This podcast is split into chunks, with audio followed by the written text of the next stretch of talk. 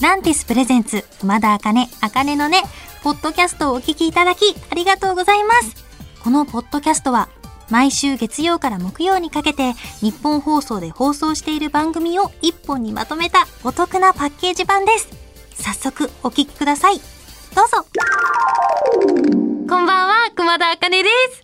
はい、最近の熊田茜なんですけれども、最近さ、あの、新宿で仕事があった時に、すごい早く終わって、この後どうしようかなって思った時に、ふとね、スーパー銭湯行ってみたいって思いついちゃったんですよ。今まで、なんか、こう、なんかサウナとか流行ってたじゃないですか。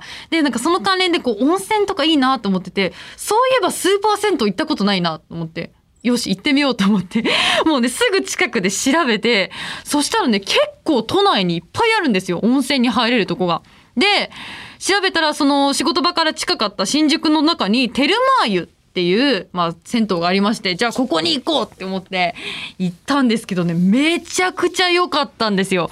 あの、歌舞伎町の中にありまして、まあ、ちょっとね、歌舞伎町歩くのもドキドキしてたんですけど、ドキドキしながら、そう、はじ、初めて、もうほぼほぼ初めてですよ。仕事以外でああいうとこ通んないんで。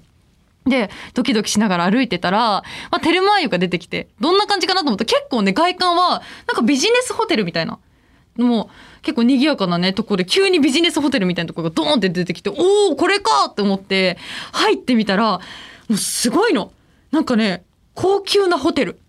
みたいな、もうすごい中がキラッキラしてて、すごいゴージャスなんですよ。え、これ風呂なん？みたいな。なんかさ、よくある、よくあるお風呂はさ、カポーンってさ、こう富士山の絵があってさ、銭湯みたいのを想像してたから、びっくりしたんですよ。もうホテルみたいなとこで。で、入って、まあなんか鍵とかもらって、で、そこで、なんかこう、館内着を選べるんですけど、それもワンピース型とズボン型があって、私はね、ピンクのワンピース型にしたんですけど、じゃあそれを持っていこうって言って、更衣室行って着替えて、館内着に着替えて、で、浴槽のとこ行ったら、浴槽の中もう本当に綺麗でひどくて、なんかその中ですごかったのは、なんかね、サウナも2種類あって、まあスチームの高温のサウナと、もう一つは、なんか顔にね、泥パックができて、で、体にはなんかお塩を塗って、もう全身ツルツルになれる。あの、いや、別料金じゃないんですよ。なんかもうその、最初の金額でそのパークのお風呂も入れて自分で顔に泥塗るんですけどでそのサウナに入ってうわーなんかめっちゃゴージャスじゃんって思って出てきたら水風呂があのよくさアニメとか漫画であるあの猫足のバスタブなんですよ。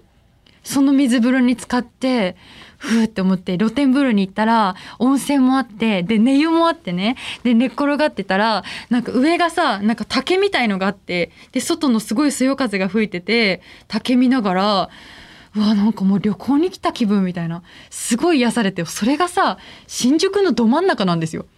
やばくないですか？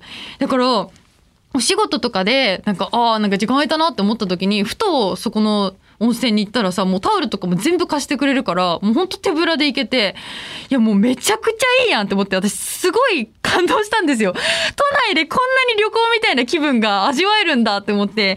だから私なんか都内のスーパー銭湯制覇したいなと思って。なんかね TikTok とかでそういうの報告しながらスーパー銭湯巡りできたらいいなと思います。という最近の近況トークでした。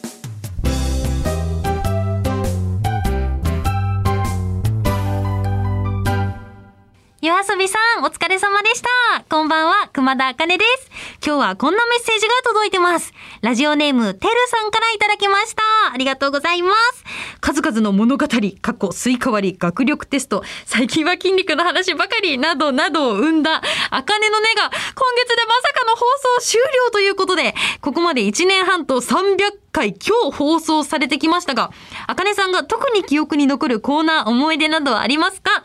僕は新曲が出るたびにラジオで少し流して翌週にリスナーの感想ツイートを読み上げてる時間がとても好きでした。特に5ヶ月連続リリースの期間は毎月のようにワクワクしていました。日課のように聞いていたラジオが終わってしまうのが寂しいですが、放送最後の最後まで楽しみにしています。ということでありがとうございます。いや、もう本当にいろんなことやりましたよね。私もね、あの、テルさんも言ってくださってますけど、スイカ割りめちゃくちゃ印象的で、私さ、人生初のスイカ割りがラジオなんですよ。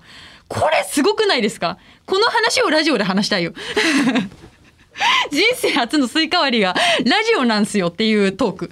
いやもう、だって何でもありなんだなって思って、やっぱさ、なんかこうトークでね、いろんなことやんなきゃいけないから何かこうトピックをトピックをって思ってるけど、なんて割るんだよ、スイカを。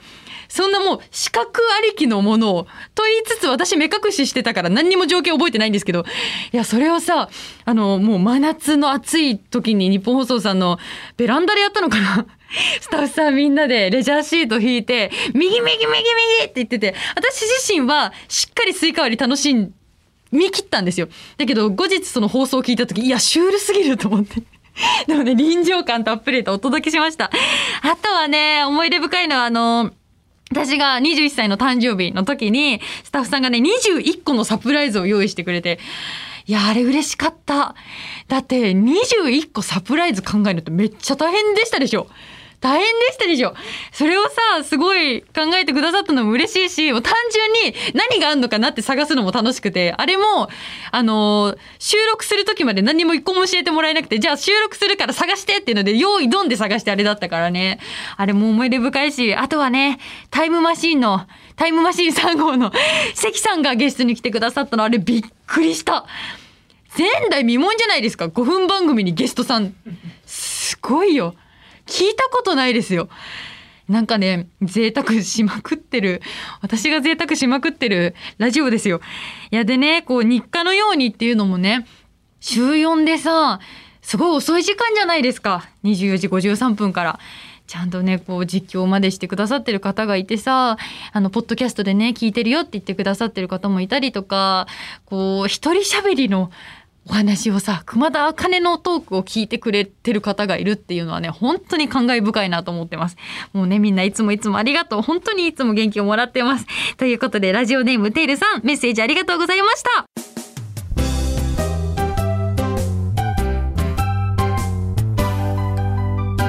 フワちゃんさん、お疲れ様でした。こんばんは、熊田茜です。今夜はこの企画をお届けします。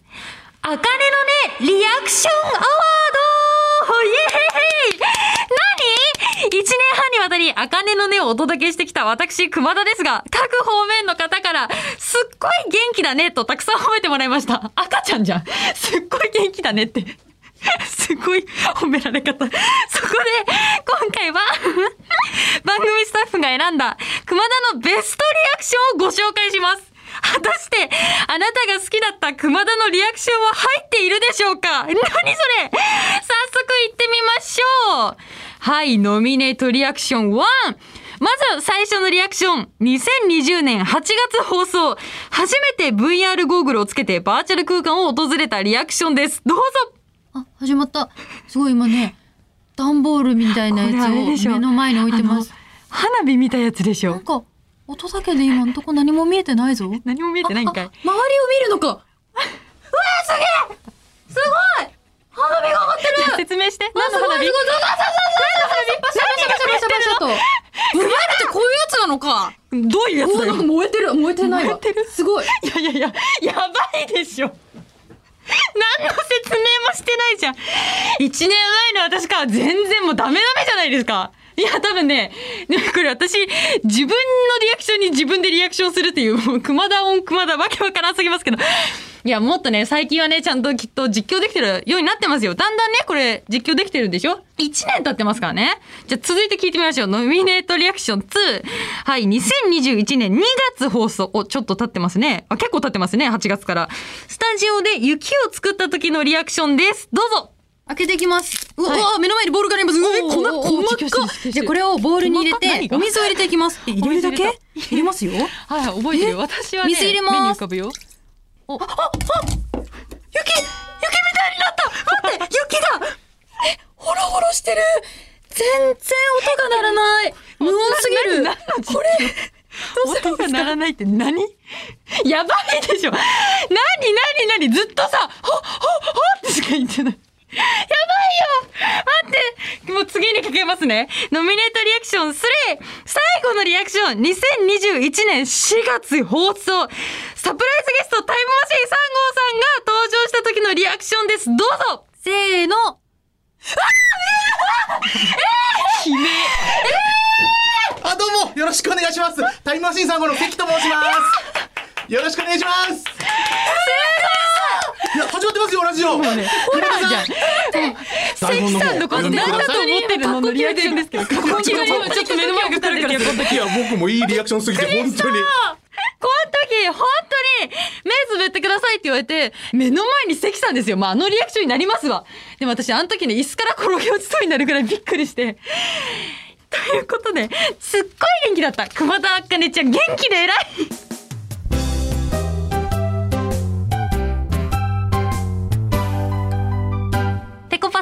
疲れ様でした。こんばんは、熊田あかねです。今日9月23日は秋分の日。昼と夜の長さがね、ほぼ半分になると言われている秋の祝日でございます。いよいよ秋到来秋といえば食欲の秋、読書の秋などね、いろいろありますけども、本来なら一つ一つの秋を風情あふれる感じでご紹介したいのですが、そこまでのんびりする時間はないので、今日はね、全部、ここで、あかねの上で全ての秋を一気にエンジョイしたいと思います。題して、あかねのね、オータムコンプチャレンジイエーイ今からスタジオに用意された道具を使って、スポーツの秋、読書の秋、芸術の秋、食欲の秋、睡眠の秋という5つの秋を制限時間以内に全て満喫します。制限時間どれぐらいですか ?2 分半。OK、2分ぐらいですね。じゃあ行ってみようと思います。じゃあまずはスポーツの秋ということで、ミニマネと綱引きいきますよ。綱引いていきます。せーの。痛い痛い痛い痛い強いな。痛い痛い痛い。痛い。ああ、入りまで強いのよ、クリアそして、えー、次はですね、読書の秋、文庫本を1ページ読む、そして芸術の秋、モナリザを書くを、もう同時に言っちゃいと思う、言っちゃいたいと思いますよ。えっと、じゃあまず、この、ああ本があれば焼肉で勝負。何これめっちゃ気になる。焼肉も大体茜のね、なんか、定番になってきましたけど。じゃあこれを読みながら、モナリザ書きますよ。え、どうしたらいいの？黙読？じゃあいきますよ。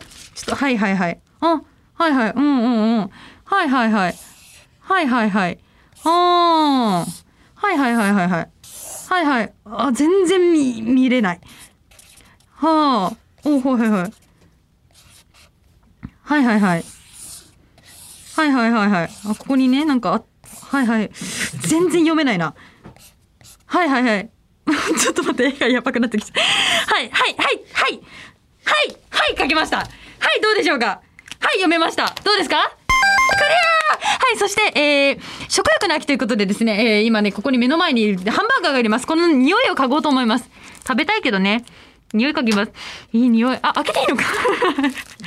匂いしたけどね。開けます、開けます。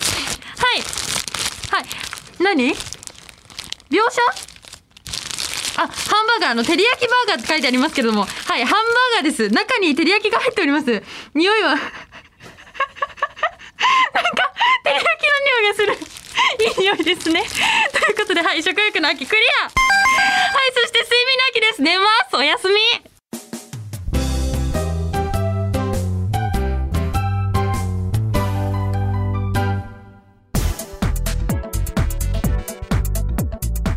ていただきました。熊田あかね、あかねのね、いかがでしたか？この番組ではラジオの前のあなたからのメッセージをお待ちしています。あなたが日常で出会った格言、元気が出る言葉などを教えてください。受付メールアドレスは、あかねアットマークオールナイトニッポンドットコム、あかねアットマークオールナイトニッポンドットコム、すべて小文字で AKANE です。ツイッターは、ハッシュタグ、あかねのねをつけてつぶやいてください。最後のねは漢字の音になっております。また次回お耳にかかる日までお元気で、熊田あかねでした。まったねー。